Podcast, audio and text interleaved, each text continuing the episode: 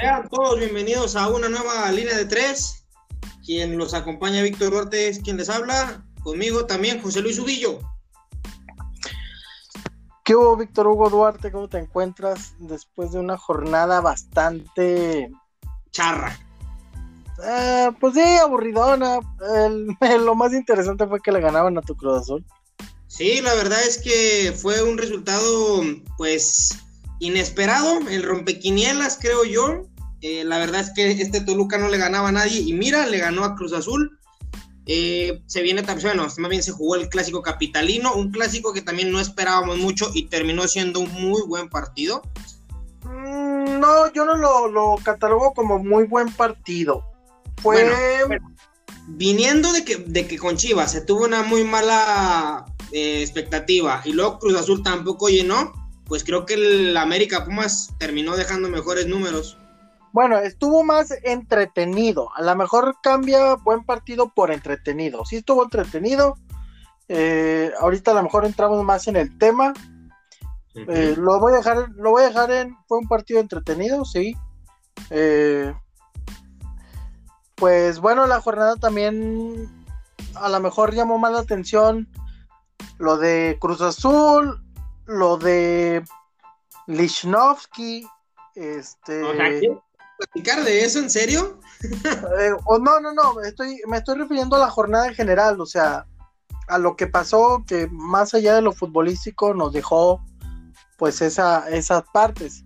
Eh, lo que a mí me sorprendió mucho fue, no sabía quién era el interino de, de, de Toluca hasta que ya vi que era mi Carlitos Adrián Morales. Gran, gran, jugador de Toluca, Santos, Monarcas. Creo que hizo mejor, eh, bueno, tuvo mejores números en, Monarcas. Y también tengo el honor de presentar, ya que ya se unió después de haber hecho un Eric Dier en Torreón, a mi amigo Gerardo González. ¿Cómo estás? Buenas noches, buenas noches, amigos. ¿Cómo han estado? ¿Qué tal su fin de semana de fútbol? Pues yo sufrido, otro creo que le fue muy bien con la visita a Puebla. ¿Y usted? Que por fin un clásico llenó. Ecuánime, ecuánime ahí un poquito tranquilones con el resultado. Creo que era este, hasta cierto punto algo pronosticado. Eh, América fue mejor. Ahorita ya ahondaremos en detalles, pero fue un resultado me parece. Entrar en esos detalles porque definitivamente creo que su versión y la mía de América fue mejor no, no, no. Bueno, ahorita entramos en detalles de eso. El primer de hecho, de hecho sí, eh, América perdonó. Se pudo ir al, medio tiempo 3 a 0 fácilmente. Eh, yo, bueno, yo la verdad es que creo que Pumas sí mostró una mejor cara, pero bueno, vamos ya entrándonos en el tema. Platicábamos del asunto ahorita en lo que te esperábamos que regresaras del vestidor. Eh, el asunto primero de, de Cruz Azul, eh, una derrota inesperada, fue el resultado rompequinielas de la jornada. Eh, Toluca que no le ganaba a nadie, que resulta que tenía una defensa pues blandita, su portero no le hablaba a sus marcadores y resulta que contra Cruz Azul, uno de los mejores ataques de la liga, queda portería cero. Sí, lo, lo cegaron, por así decirlo, le, le mojaron la pólvora a Cruz Azul. Este, Toluca creo que mostró una buena cara. Lo comentábamos la semana pasada que era increíble que el Toluca tuviera estos resultados, ¿no? Sabemos que es un equipo con mucha hegemonía en el fútbol mexicano, mucha tradición. Este fue, fue sorpresivo realmente el resultado, rompequinielas, como bien lo mencionas.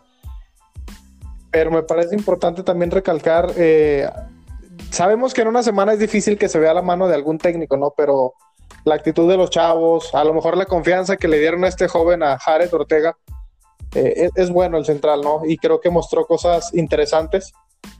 También creo que deberían de dar la oportunidad a Carlitos Morales en la dirección técnica. Sería algo bueno, ¿no? Creo que hay que ir innovando un poco más en los, en los en la, en la, baraja de nombres que maneja el fútbol mexicano en cuanto a directores. Justamente platicábamos de eso con, bueno, estábamos Ubillo y yo al principio del programa, platicábamos de eso, de que Carlos, que no se había dado cuenta Ubillo de quién era el interino y resulta que es Carlos Adrián Morales, es jugador, como lo comentaba, de Monarcas, de Toluca, si mal no recuerdo, de La Piedad y de Santos. Santos. Eh, con para mí sus mejores números fueron con Monarcas, pero con Santos creo que quedó campeón, ¿no, Villo? Con Santos quedó campeón en el 15. Sí, entregó también muy buenos números, pese a que no era de los que tenían más reflectores, creo que es un, fue un jugador em, de lo mejorcito que tuvo el fútbol mexicano. Cumplidor. Bueno, no, cumplidor, cumplidor más que, más que mejorcito. Te cumplía, tenía una, una pierna izquierda educada, no tanto como la de su hermano. Eh, pues te cumplía, era un jugador cumplidor de, de carácter de medianona grande, eh, no era una figura. Sin embargo, cuando lo requerías, pues ahí estaba. Y fue, fue uno de los eh, jueces del infierno allá en Toluca, eh, en esa final maldita.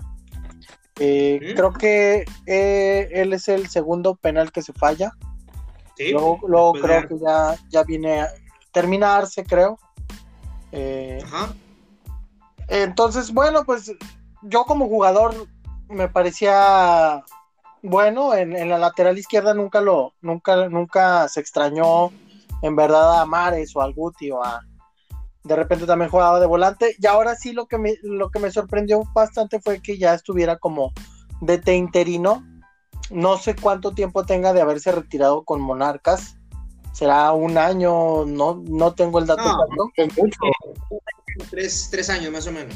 y, pues sí, la verdad sí me agrada que, que caras nuevas, jugadores reconocidos que, que, conocen obviamente el medio, el fútbol mexicano, pues vengan a aportar nuevas, nuevas ideas, que ya se termine esta parte de, de la escuela de la Volpe, de la escuela de Lojitos, de la escuela de, de la Puente, de la escuela también ya, ya del Tuca, y que caras nuevas, pues como, como Palencia, como este, el mismo Rafita Puente Junior.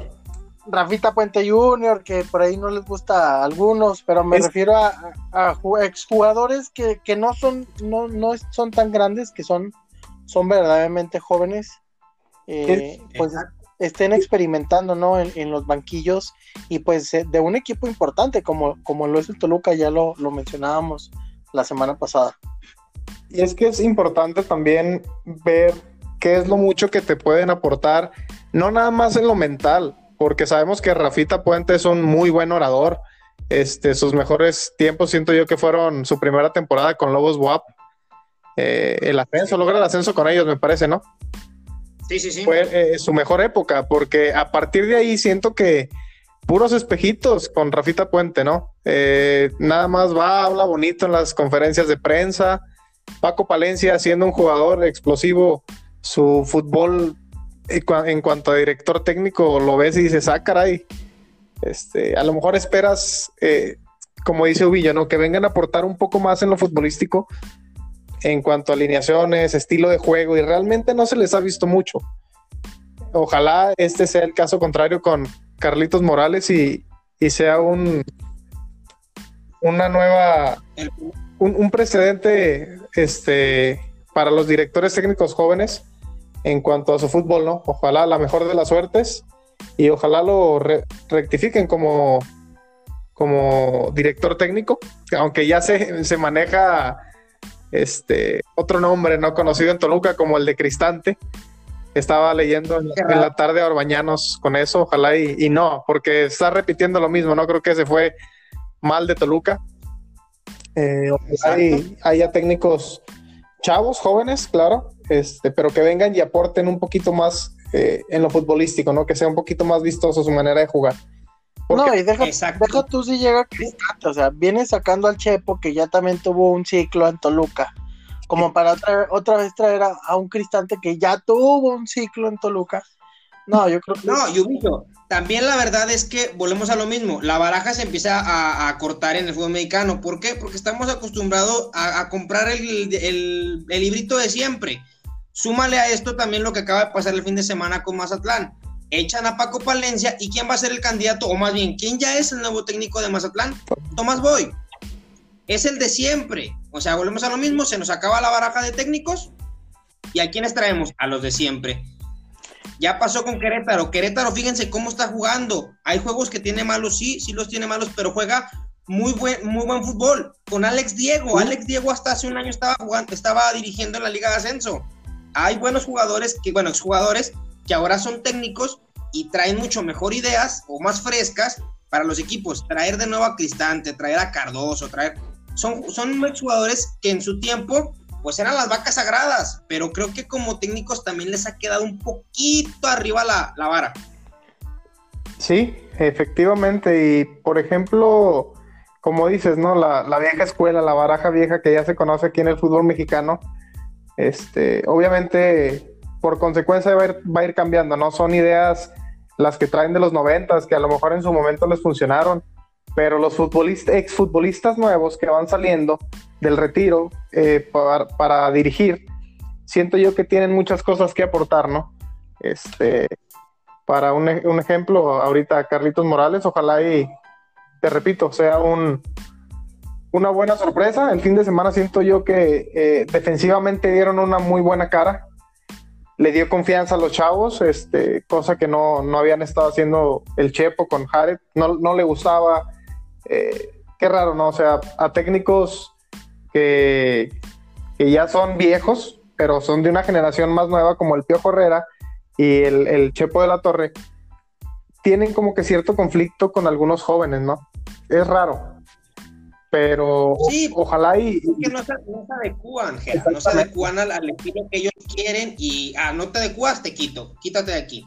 ¿Qué ha pasado con Córdoba? Córdoba, ¿qué edad tiene? Ah, como él sí se adaptó a mi esquema, Miguel Herrera lo tiene como un bastión en su alineación. No, lo mismo pasa con otros técnicos. Y volvemos a lo mismo, a lo mejor este, Córdoba, porque también mucho tiempo se hablan cosas buenas del chavo, pero si me dices, tiene siete partidos que es un poco intrascendente. El muchacho Córdoba siento yo que no lo han sabido acomodar bien.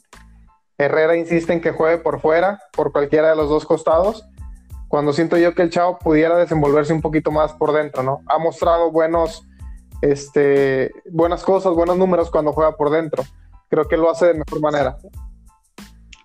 Bueno, y hablando de jóvenes, un equipo que maneja mucho mejor los jóvenes actualmente en el fútbol mexicano es Santos. Santos que le pega el pasado viernes, en el viernes botanero, le pega a Puebla de visita, un muy mal arbitraje, hay que ser sincero también. Eh, le, no le marcan dos penales a mi entender a Puebla, le marcan uno a Santos rigorista a favor de Santos, pero el equipo de Almada poco a poquito va mostrando mejor fútbol, Ubillo. Mm, bueno, eh, eso de mejor fútbol, híjole, no sé qué partido viste el viernes. Santos no jugó. No lo vio, no lo vio. bueno, mira, Santos no jugó. Santos no jugó nada. Santos no jugó nada. O sea, se vio ahí. no jugando nada, no cero, imagínate. Pues, pues, pues mejor que no jueguen nada diario. Imagínate, imagínate, ¿no? en serio. Santos no generó mucho. Eh, lo que generó fue de parte de, de Gael, que fue titular. Eh, Dios me escuchó y sentaron a Diego Valdés. Bueno, creo que está lesionado. En la media jugó Alan Cervantes, que en lo personal es un joven que se viene desarrollando muy bien. Agarró la, contención. Es un, pivote, pero también ataca, recupera balón y a mí me, agrada cómo juega. Eh, si, yo, si yo fuera el entrenador de Santos, en la media pondría a Gorriarán, pondría a, a Cervantes y pondría uno más, o sea, pondría una línea de tres. Estoy pensando en Rivas, pero no me gusta cómo juega Rivas. Alan Cervantes se me hace que tiene recuperación de balón, tiene salida, juega mucho más que, que Valdés. Sin embargo, este, en este partido que fue titular, yo no le vi media cancha a Santos. Eh, eran más balonazos, fue un, un encuentro muy disputado. Puebla juega bien, Puebla juega no a lo mejor tan ordenado, pero cuando juega hace daño y es algo que a lo mejor Santos aprovechó. Sí, le marcaron un penal. Cuando yo vi que marcan penal, digo, híjole, le regalaron penal a Santos. Ya veo que si hay un pisotón, bueno, pues ya aprovecha, aprovecha esa parte. Furcha adelanta el marcador. Eh, yo dije, ahorita los empatan. Y, y, pues de repente, pues tantos ahí sin hacer mucho, pues termina ganando. Sí, eh, Puebla se cayó completamente el segundo tiempo. Yo creo que son tantos cambios que, que un esquema eh, se, te cae y volvemos a lo mismo. Los, los entrenadores de antes que siguen manejando su mismo fútbol, en este caso es, ahí también no entiendo mucho, es Reynoso, pero en la banca está este, me va el nombre, el Cabezón Luna, creo que no. Ah, Desconozco quiénes son los auxiliares del señor Reynoso. Mm, pues creo que es el Cabezón Luna. Cabezón Luna, sí. Eh, eh, cabezón?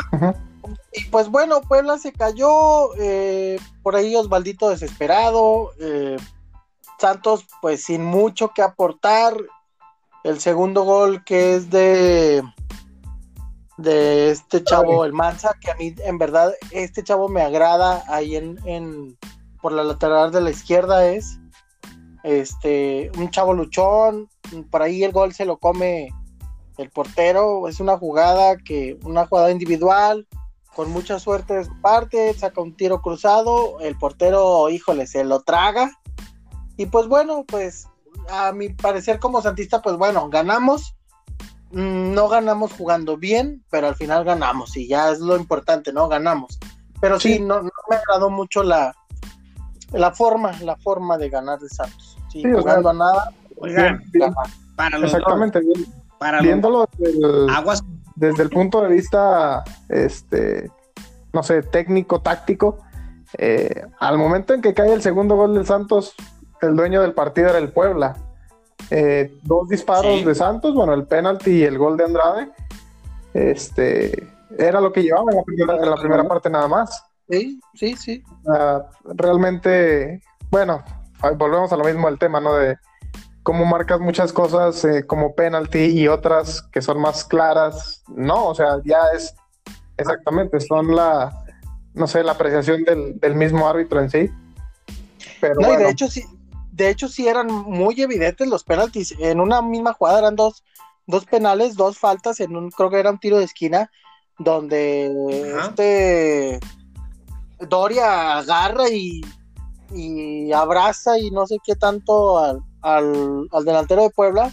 Y este creo que es Hugo Rodríguez también, o Van Ranking, creo era. También jala. No, los dos centrales. es Hugo y Doria. Hugo Rodríguez. Jala y abraza y. El, el, jalón era evidente. Y era una jugada donde sí se debió haber marcado penal. También en el segundo tiempo, los últimos 10 minutos, no, los últimos 8 minutos, porque agregaron 4, la figura de Santos fue Acevedo. O sea, sacó. Soberbio, el portero del Santos.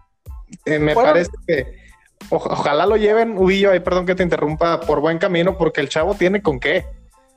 Tiene con qué. Tiene muy, tiene muy buena reacción.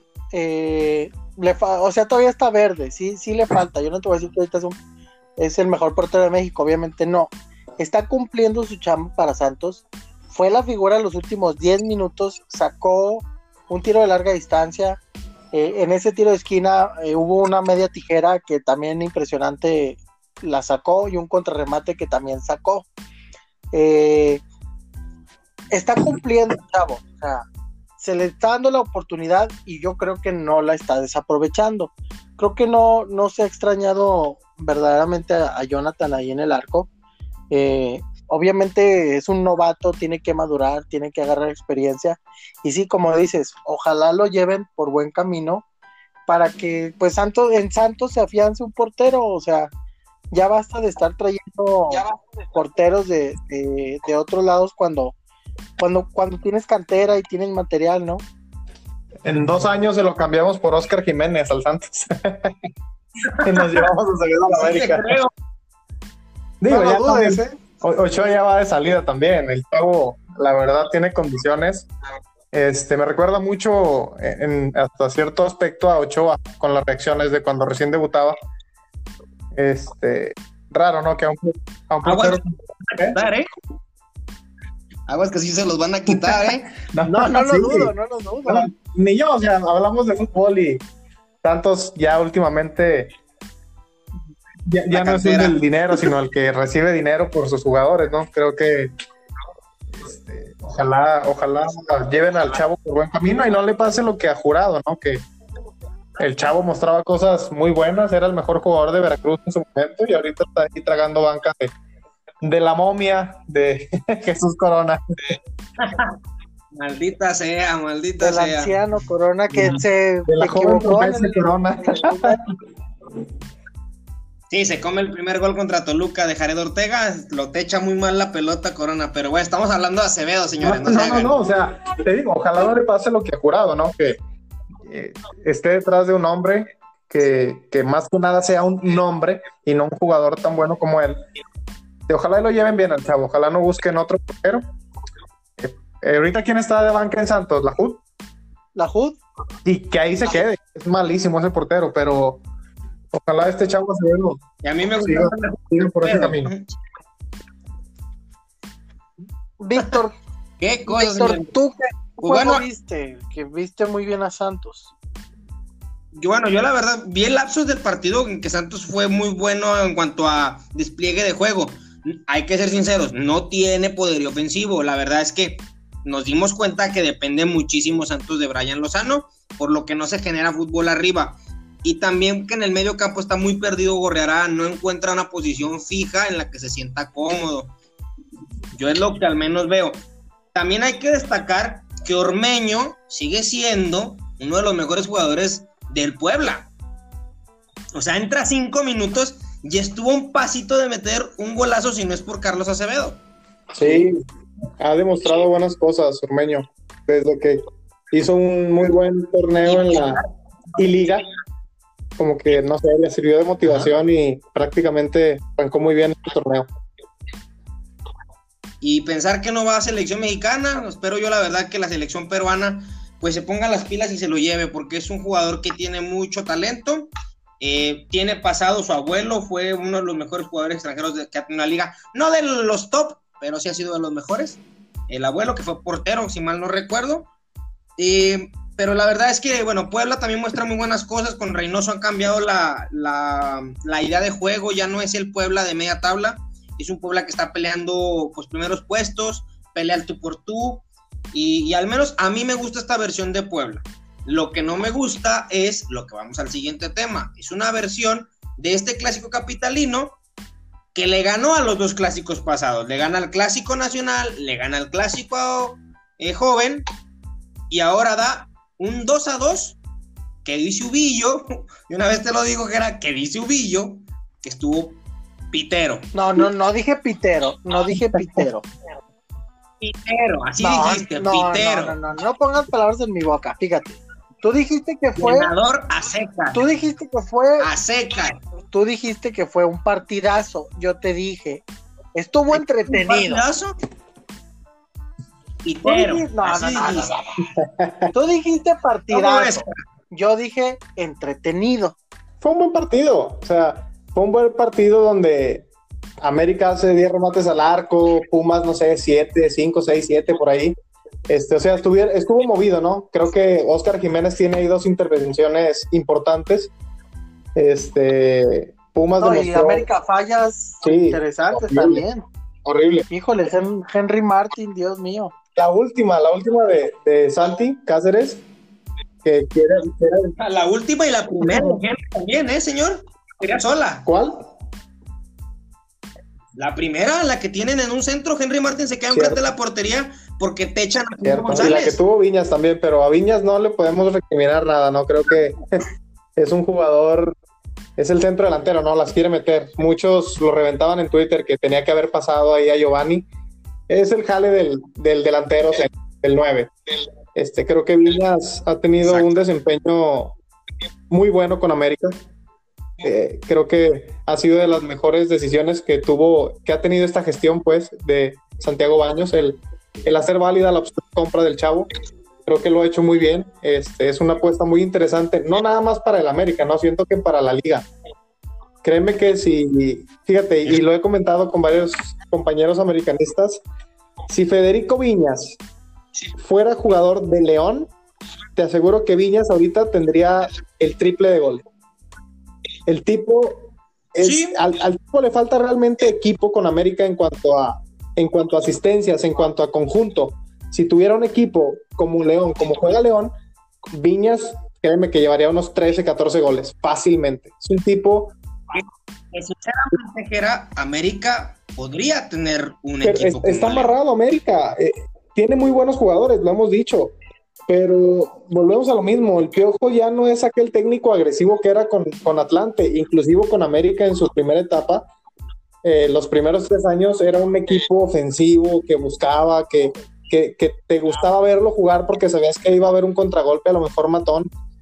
Eh, desgraciadamente el Piojo pues cambió su estilo de juego y el América yo lo siento amarrado, lo siento como que con freno de mano no explota a, al 100% sus capacidades como conjunto y siempre depende de las individualidades de, de Benedetti, que es creo el, que mejor ha jugado en cuanto a desequilibrio, mejor que Córdoba.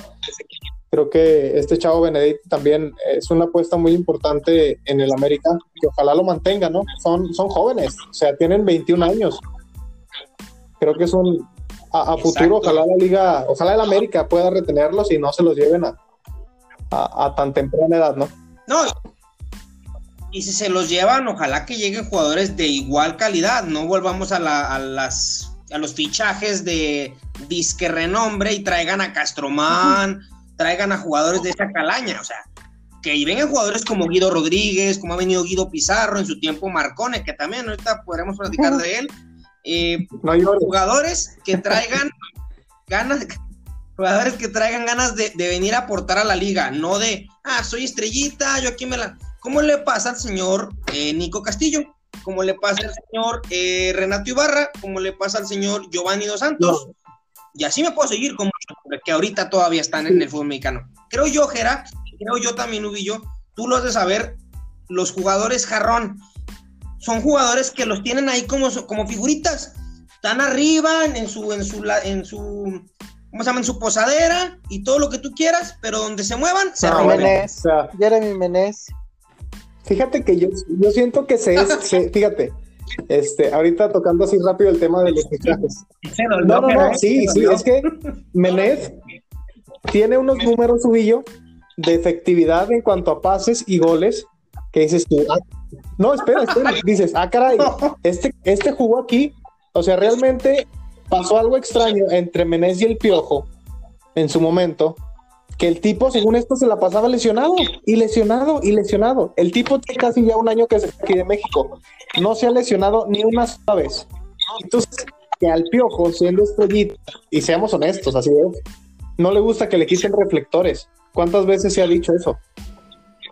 O sea, sí, exactamente. Exactamente. Y eso siento yo que es una, bueno, ya es caer en otro tema, pero eh, siento que sí se es muy injusto a veces con Menés. El tipo mostró buenas cosas, en el tiempo que jugó, que lo dejaron jugar realmente. Este, pero bueno, ya te digo, ese es otro tema. Volviendo al tema del partido con Pumas, eh, Federico Viñas tiene una eh, hegemonía muy, muy padre contra Pumas. En todos los partidos oficiales les ha marcado gol desde que llegó a México. Eh, que también de penal. el penal, ¿eh? Sí, o sea, de penal, pero el error para mí es, es bueno el acierto en el penal de, de, ¿cómo se llama? De Viñas, pero también hay que destacar el error que hace. No, es, es vergonzoso, ¿no? Creo que siendo un jugador profesional no, no puedes brincar de esa manera en la barrera, por Dios. Ni en la bombonera se ve esa grosería. no, y, y lo sabe Ubillo, lo sabe Ubillo porque él, él ha sido defensa, ha sido barrera, la mano nunca va a ir. No, pues no, es, es de ley, o sea, te lo dicen hasta en la deportiva, pegues de las manos, o sea, ponte las manos atrás, nada más no las separes, y hasta cuando cubres, o sea, es manos atrás, porque la mano va al balón y te marcan, ¿no? O sea, es, es de reglita, es de hasta de canchero. Sí, sí, este, sí. no, no, no, no, o sea, no, es posible. De, de plano, a pesar, fíjate, a pesar de haber sido un partido con ausencias, como lo fue en Pumas y en América, me parece que termina siendo un buen partido en cuanto a números, en cuanto a emociones en los arcos, en cuanto a goles, digo, siempre que hay más de un gol eh, por bando, creo que ya puedes hablar de un partido entretenido, ¿no?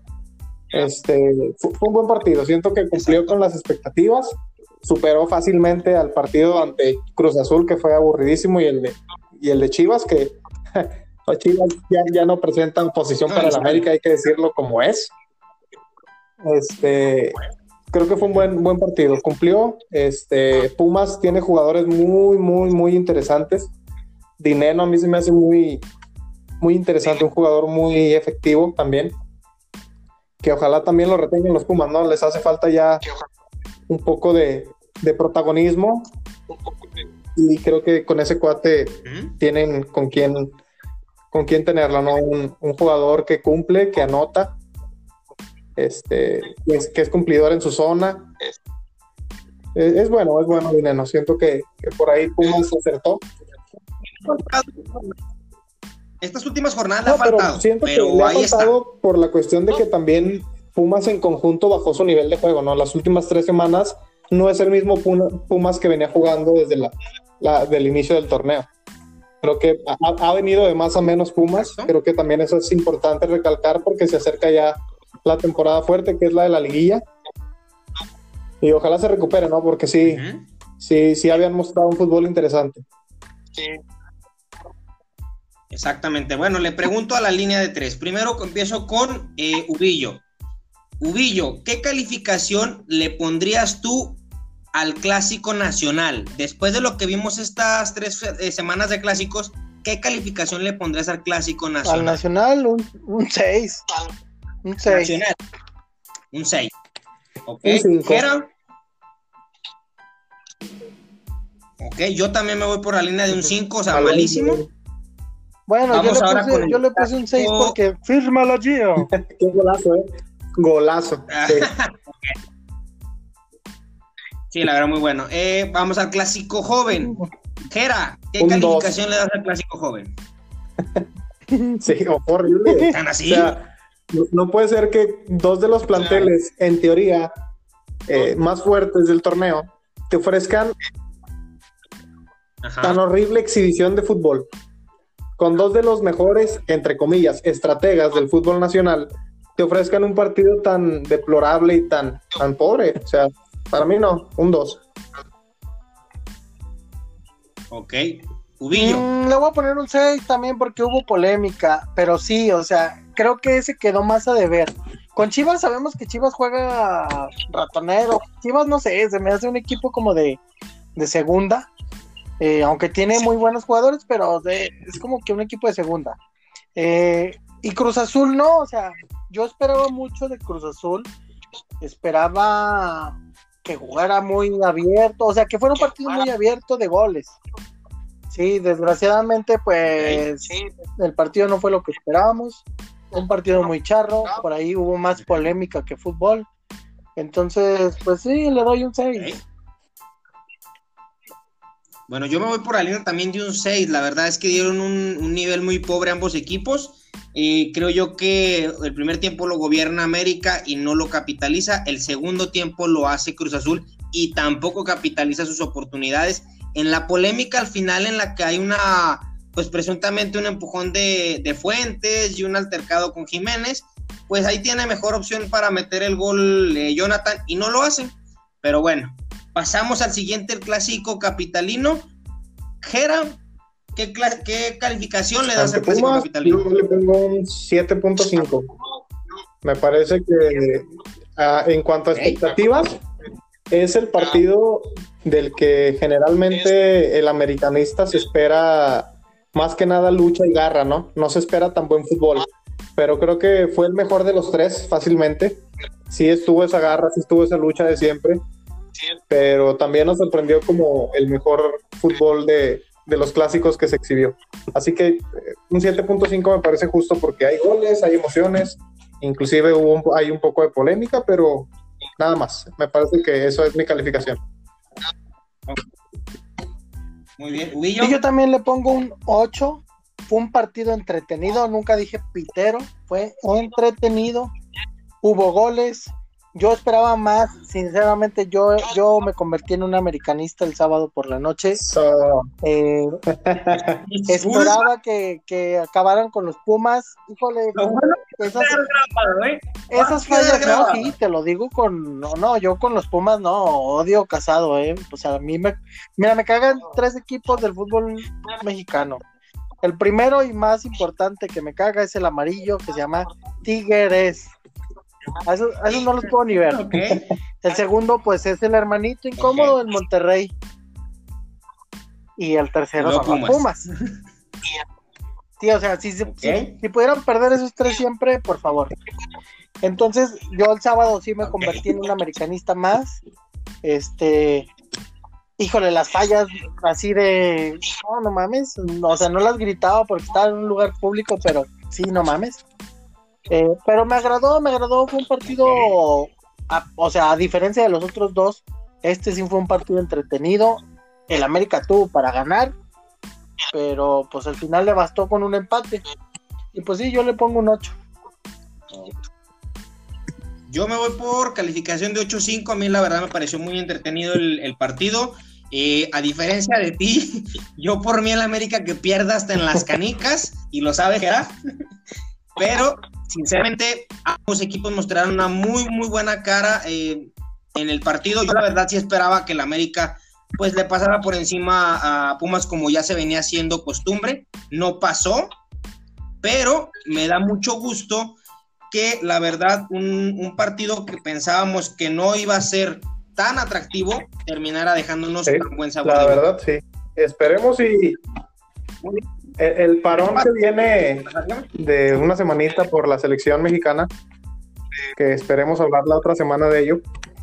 Pues sí. Eh, no, de mi poderoso Santos. Ah, del Santos el domingo, ¿no? Juega. sí, contra los sí. Este, viene, bueno, para el América viene duro, tiene un, calendario final creo que un poco apretado. Este, sigue León, me parece que ahí ojalá vaya, ojalá que no nos vaya tan mal contra León. sí va. Ahí veremos. Han sido, han sido más muy ¿eh? entretenidos, fíjate, los últimos entre ellos, pero creo que hoy sí hay una diferencia muy grande en cuanto al funcionamiento, ¿no? Creo que León viene embaladito, viene jugando por nota, por así decirlo, y un América que viene un poquito ahí desafinadón ya hace buen tiempo. Ojalá que vaya, que no sea tan estruendosa la, la caída. Esperemos que América no pierda, pero en el Monday Night allá en León yo sí siento que se lo lleva la fiera. Sí, fíjate que fíjate que sí va a ser en, lunes, eh. Ahorita estaba viendo aquí el, el calendario de América y es lunes 19 a las 9 horas, un Monday, night, con la fiera. contra la fiera. Muy bien. Señores, repasamos entonces la jornada. Puebla cae en casa 0-2 con Santos. Eh, León le pega 2-1 a Mazatlán, que Mazatlán iba ganando ese partido. Le da la vuelta 2 por 1. Eh, pierde la cabeza ahí Palencia y se va de Mazatlán. El Atlas cae en casa ante Necaxa con un solitario gol de Ian González. El Tigres le pega ¿Qué les dije? O sea, un partido bueno y como cuatro malos del Atlas. Eh, los Tigres, Tigres le gana 3 por 0 al Atlético San Luis, que ya, ya me parece que creo que después de esta fecha FIFA posiblemente le estén dando las gracias a, Memo Vázquez en San Luis. No sea lo que crean ustedes, pero sinceramente creo que ya empiezan a rodar varias cabecitas. Bueno, a ¿eh? mí me parece este no apresurado, sino que pues a, ¿a quién traes a San Luis? O sea, realmente a qué, aspira tu equipo ahora con, ahora con la intervención del Atlético de Madrid. El Atlético de San Luis realmente a qué aspira. No siento que a equipos así este, les cae bien un proyecto a largo plazo con, con técnicos como Memo Vázquez. A mí se me haría, no sé, mala idea que lo hicieran, que fuera un proyecto un poquito más largo. Son técnicos que han probado su calidad. Este, creo que ya fue campeón con Pumas, ¿no, Memo? Sí. O sea. Sí, sí, sí. Ah, no sé, no sé, siento que estaría padre ver ese tipo de equipos con un proyecto interesante a largo plazo, ¿no? Lástima, lástima por Memo, ¿no? Que a mí se me hace bueno. No, Memo Vázquez es un, es un técnico medianón, o sea, eh, pues sí, la verdad sí, o sea, no, no, no tiene un fútbol espectacular, no es muy mucho referente, lo más que ha hecho es perder una final con, América. Con no, no, no, pero eh, hay que decirlo, ese, ese Cruz Azul jugaba bien. O sea, tenía solidez defensiva y tenía un buen equipo. Sí, no, era un equipazo, era un equipazo, pero pues es lo, es lo más que ha hecho Memo Vázquez, ya fue campeón con Pumas, pero pues como los Pumas no valen madre, pues no.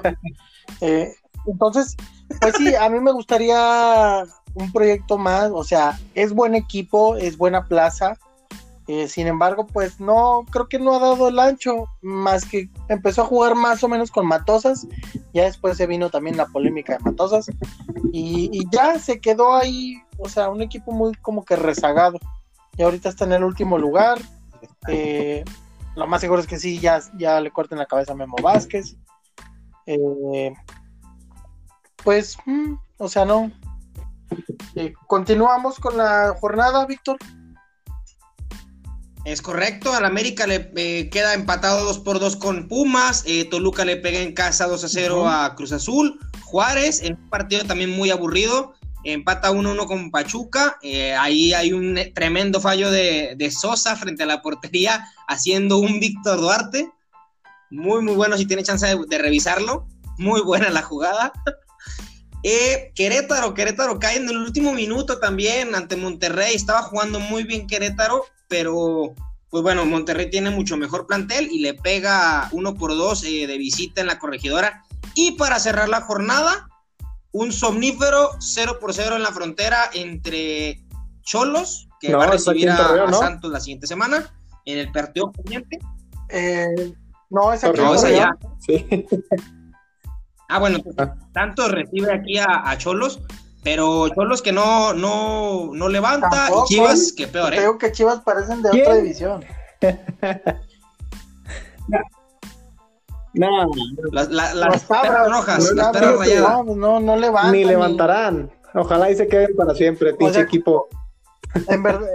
¿En verdad conocen a alguien que le vaya a las chivas para burlarme? Fíjate que yo tengo much, muchos conocidos chivas, pues... pero como que ya no le entran a la polémica, ¿no? Creo que ya no tienen cara de hacerlo. Ya, están sí, resignados. Sí. Ándale, o sea, ya no está chido como, no eh, ahí viene el clásico, ¿qué onda? ¿Qué vamos a apostar? O sea, porque realmente, pues no, no, no les gusta entrar bien en la polémica. Saben a lo mejor que el equipo tiene años en, en la penumbra, inclusive va a sonar un poquito grotesco lo que diga, pero con Almeida también eran una burla. O sea, vino Almeida a México a ganar la Copa MX y a presumirla como si hubiera ganado la Champions. Copa MX Minerva, sí, Copa MX Minerva. Y, y, les dices a las chivas, Almeida los dejó en zona de descenso, pero nos dio títulos. Por eso, ¿qué títulos? Ah, tres Copa MX, un campeón de campeones, que es a un partido ridículo. Este, una liga y una Conca Champions. Ok, la liga y Conca Champions está bien, pero las Copas MX, nadie, nadie las presumía. Yo me acuerdo que fui, Oye, yo me acuerdo que fuimos a... ¿Ganaron la Conca sí, Champions? Sí, una vez. Fíjate, yo me acuerdo que fuimos a, a, a, la final de Santos Puebla en la Copa MX, que fue creo 2014, si mal no recuerdo. No, 2015, no, no creo, me acuerdo ¿no? muy bien, pero era una, una, noche lluviosa, este, horrible. No, sí fue en noviembre, 2014, creo que noviembre sí. del 14. Se hacía un frío y llovía. Y fíjate, en ese entonces la Copa MX dices, eh, la Copa, eh, está bien. Pero ya, güey, o sea, vino Almeida, la ganó y, ay, la Copa MX, y, sí, güey. Y, y, las chivas están en eso, ¿no? Sienten que, que con él ganaron muchísimas cosas cuando realmente nunca han dejado de ser un equipo del montón. Ni más de ver las cosas. Muy bien. Pues bueno, repasamos la jornada 14 que va a ser de este fin de semana hasta el siguiente, el 17 y 18 15, 16, 17, 18, Órale. 19. Para que no nos quede fútbol. Empezamos con el San Luis Querétaro, luego Necaxa. el de viernes, espérate. Lo viernes, Necaxa Cholos. Y luego Mazatlán Juárez. no, señor. Para que vayan pidiendo café, ¿eh? Y a Oye, dormir, vienen, nana coco, señores. Vienen partidos interesantes, mira, está Cruz Azul Tigres, Pumas Toluca, Santos Pachuca y León América. Mira, y el clásico tapatío el sábado. No, ese sábado, no, para ese sábado me parece que hay muy buenos duelos, porque empezamos a las 5 con el Monterrey Puebla, es muy buen duelo. Después Chivas ahí se cae, ¿verdad? Y luego a las 9 ya tenemos el partido de Cruz Azul Tigres, que también es muy bueno porque Chivas, es en la cancha del Azteca. Chivas Atlas, domingo, yo pienso más, gana Chivas, ¿no? ¿El clásico sí, nacional, tiene, clásico tapatío? Tiene, no, pierden los dos, un, menos uno los dos, es aburrido. No, no, Atlas viene a la sombra, ya tiene muchísimos años, o sea, aunque venga mal Chivas siempre le pega. Y te aseguro que va a meter gol Alexis Vega, que es el único equipo al que le mete gol. Correcto. Ahí al Necaxa. Ahí al Necaxa. Y luego eh, la, jornada se cierra domingo y lunes. El domingo es Pumas Toluca, el reencuentro a Talavera con Toluca. Va a ser un duelo muy atractivo. Eh, después Santos en el partido, también un partido muertísimo. En eh. los últimos años no ha dado nada. Santos recibiendo a Pachuca aquí en el, en el Estadio Corona. Y el lunes. Pachuca va a venir a ganarle a Santos ese día quién sabe, yo creo que va a quedar como siempre 0-0. No, pero en se le planta bien a, Santos. Fíjate, es viene un calendario para Santos importante, ¿no? Son dos juegos de local, el pendiente con Cholos y contra Pachuca. Siento que ahí son seis puntos que le pueden caer de, perlas al Santos, ¿no? No, no, son, son, son cuatro juegos, son cuatro juegos de local. Eh, seguidos son tres. es, este contra Cholos, y luego recibe a Pachuca. San Luis. Y luego recibe a San Luis. entonces sí, nueve puntos seguros. Nueve puntos, bueno, ¿eh? Nueve puntos muy buenos. Sería ya el, el Luego va al New Camp y termina recibiendo a Mazatlán. Wow. No. Exactamente. bueno, está modo, ¿eh? Son cuatro juegos. Fíjate, y esta victoria del, del fin de semana ante Puebla siento que puede ser un envío anímico importante para Santos para este cierre de torneo. Lo platicábamos la semana pasada. Siento que puede ser un, buen punto motivacional para el equipo. O sea, el único partido duro que le espera a Santos, en teoría, es ante León. Nada más. Ajá. Sí, definitivamente sí. Aparte es una cancha que se le complica muchísimo. Oye, ¿a cuál equipo no? León. Y sí, por eso mismo, el lunes 19 de octubre, el León recibe al América y se cierra la jornada 14. Exactamente. ¿Sí? Muy bien, señores. Pues bueno, vamos a cerrar el programa del día de hoy. Pues bueno, con los fichajes que se dieron, hoy fue el cierre de registros eh, a nivel Europa. Eh, se cerraron fichajes que algunos ya estaban cantados, otros se cayeron y otros sorprendieron. La verdad, hoy en el llamado Deadline Day Hubo, hubo ahí rumores muy buenos que yo la verdad esperaba que cayeran y nunca cayeron. Como por ejemplo el caso del Barcelona. Se le cayeron dos fichajes, el de Eric García del City y el de Memphis Depay del Lyon. ¿Siempre no llegó?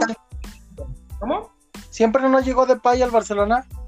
No cayó ninguna de las dos transferencias. ¿Qué tanto reciente es el Barcelona? El, el que haya también, porque hubo salidas, ¿eh? Y muchas el caso de Luis Suárez al Atlético de Madrid, el caso de Rafinha, que hoy se confirmó que se fue al PSG, el caso de Todivo, que se va al Benfica, y no compra nada, únicamente recupera jugadores de los que estaban prestados. Eh, pues sí, en otros, eh, Pjanic, bueno, que llegó al Barça, Timo Werner del Leipzig al Chelsea, eh, pues Suárez al Atleti, no sé, también el, asunto de Cavani al United me parece interesante. Sí, siento que puede ser un, un buen, una buena incorporación para los rojos. Este, híjole, ya ves que la semana pasada hablábamos de Luis Suárez, de la capacidad que tiene. Siento que la liga inglesa, al estilo de juego de Cavani, le puede caer muy bien sí es muy aguerrido, va mucho al, choque y es una liga que normalmente se caracteriza por eso, por las jugadas al choque. Sí, ¿no? Interesante. También, eh, por ejemplo, ahora creo yo que, y tengo que confesarlo como lo dijiste tú la semana pasada, hoy lo tengo que aceptar, creo que la Premier League se ha convertido, al menos en nombres y en el fútbol que hemos visto en los últimos días, en la mejor liga del mundo hay que sumarle a esto y, bueno, va a ser, eh, no sé si a ustedes les cause conflicto que lo diga, pero los equipos de Estado, los equipos que son ya dirigidos por empresas enormes, pues bueno, definitivamente son los, los encargados de llevarse cada año el mercado de fichajes. Pues sí, es, ya el, el fútbol es, ya era un negocio, pero ahora se ve sumamente manejado por, por empresas muy grandes o por o por esto, estos árabes que tienen lingotes de oro para, para mercadear con, con piernas. Eh, bueno, por ahí está la lucha de, del París, de la propia Juventus, de el, City, que ponen cantidades pues bastante, de bastantes ceros para conseguir al jugador que, quieran, ¿no? Y por, ejemplo, ya hablando un poquito en cuanto a la globalización esta eh, del, del, fútbol, en cuanto a los precios, ¿les parecen justos los precios que se manejan hoy en día por los jugadores? No, no, definitivamente son precios elevadísimos. Yo lo he dicho muchísimas veces. Eh, si ahorita un Mbappé, un Neymar, un quien tú me digas vale esas cantidades que ponen ahora, ¿cuánto valdría un Ronaldinho, un Ronaldo, un Figo actualmente? No, no, son, son cantidades creo que un poco sobrevaloradas. Este, sí, digo, son, son jugadores muy buenos, pero a veces siento yo que cae mucho, sí, como dices tú, o sea, ya la globalización es, es un, un tema este, ineludible, los precios están por los cielos y aquí es cuando los equipos realmente, los, poderosos, los jeques aquellos, son los que dan el golpe sobre la mesa, ¿no? Oye, y, haciendo un, ligero, ligero, ligero paréntesis, eh, pero también en cuanto a fichajes, pero un poquito más local. ¿Qué piensas de Igor Lichnowsky al equipo de Caixinha? ¿Por qué sacan ¿Por qué sacan hermano, es que...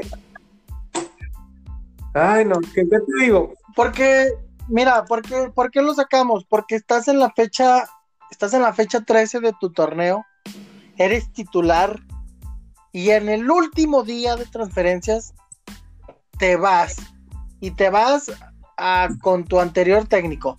O sea, sí, sí es algo así como que yo estuve leyendo ahí por ahí en Twitter que, le decían el nuevo Marcone, eh, que le decían traidor, que le decían eh, pues que estaba traicionando a Cruz Azul. Y pues sí, la verdad sí se ve como una traición, o sea, bueno, no como una traición así de hoy te traiciono, pero no puedes no puedes ser profesional a, tal altura de un torneo, o sea, espérate ya a diciembre, la neta, termina tu torneo con, con tu equipo, tienes que ser profesional, tienes que defender la playera que, que portas y, luego ya ves tu futuro. Fíjate que yo siento que este tipo de cosas son las que ponen en su lugar realmente al fútbol mexicano, ¿no?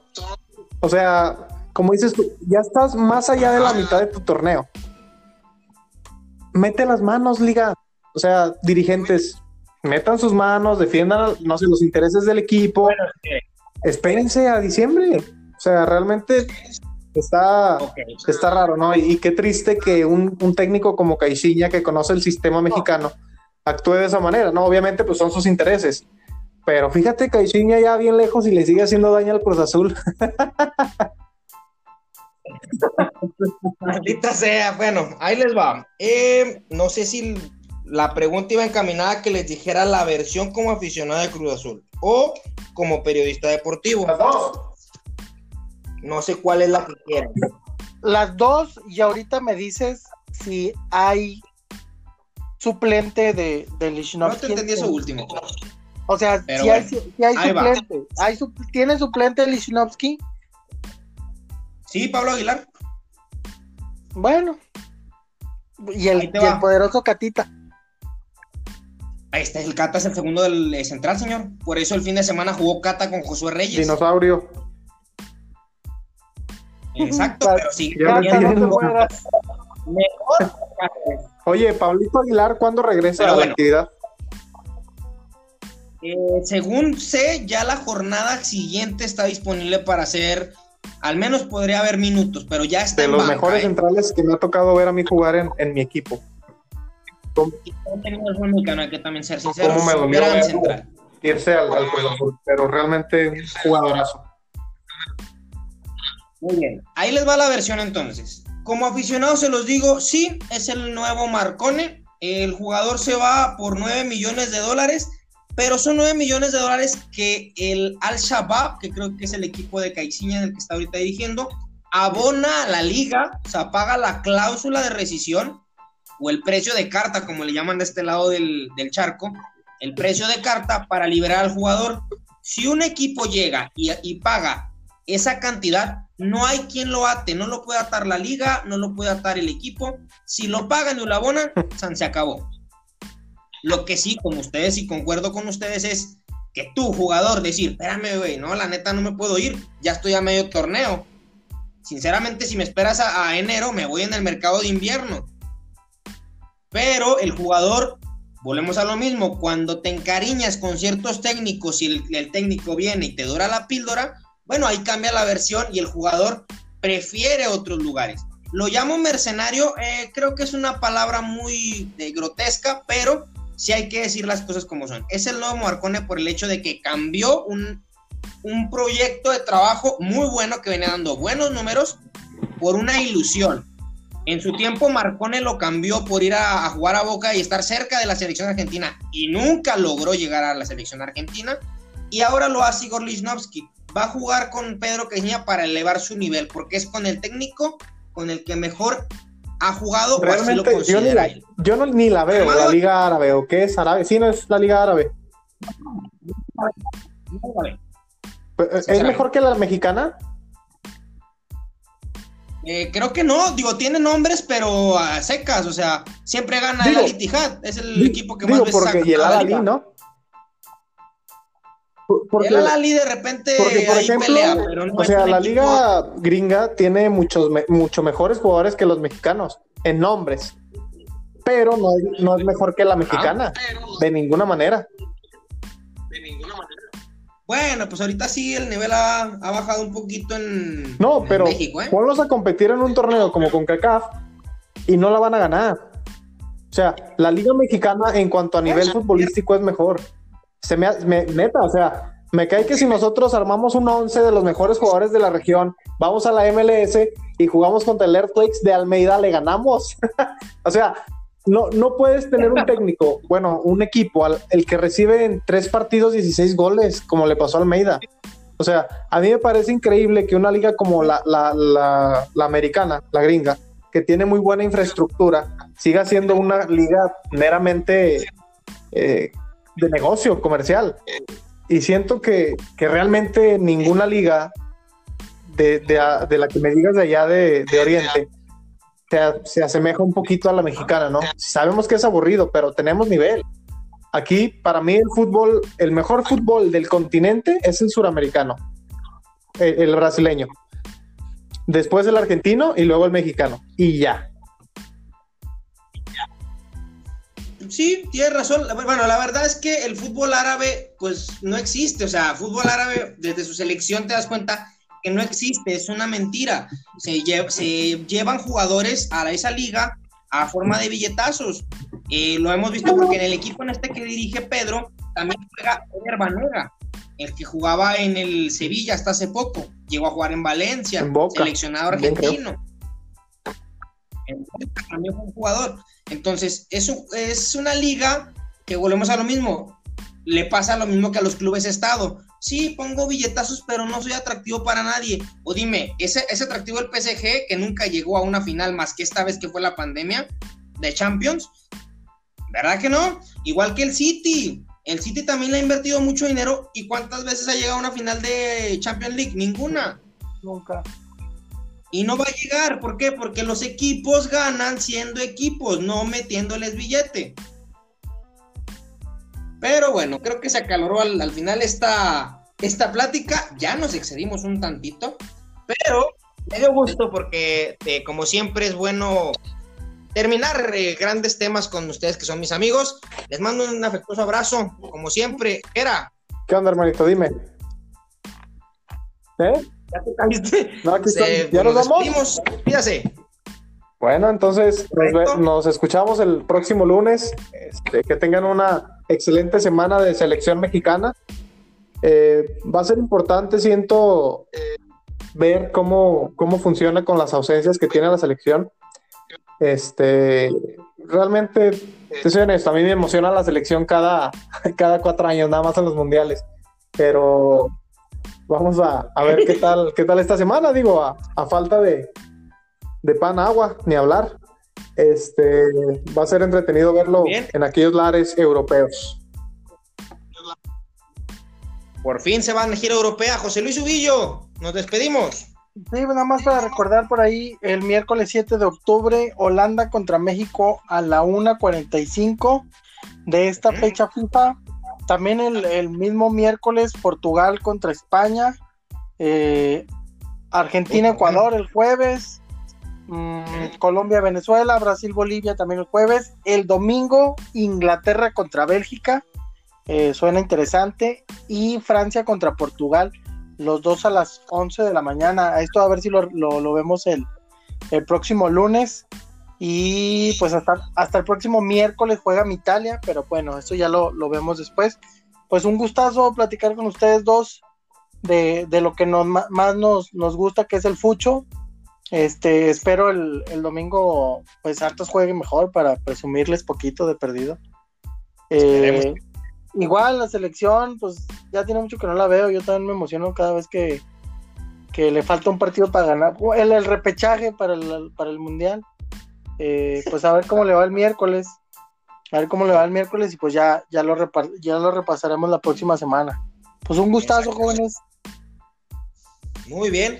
Pues a nombre de José Luis Ubillo, de Gerardo González, Víctor Duarte, quien les habla, nos vemos el próximo lunes aquí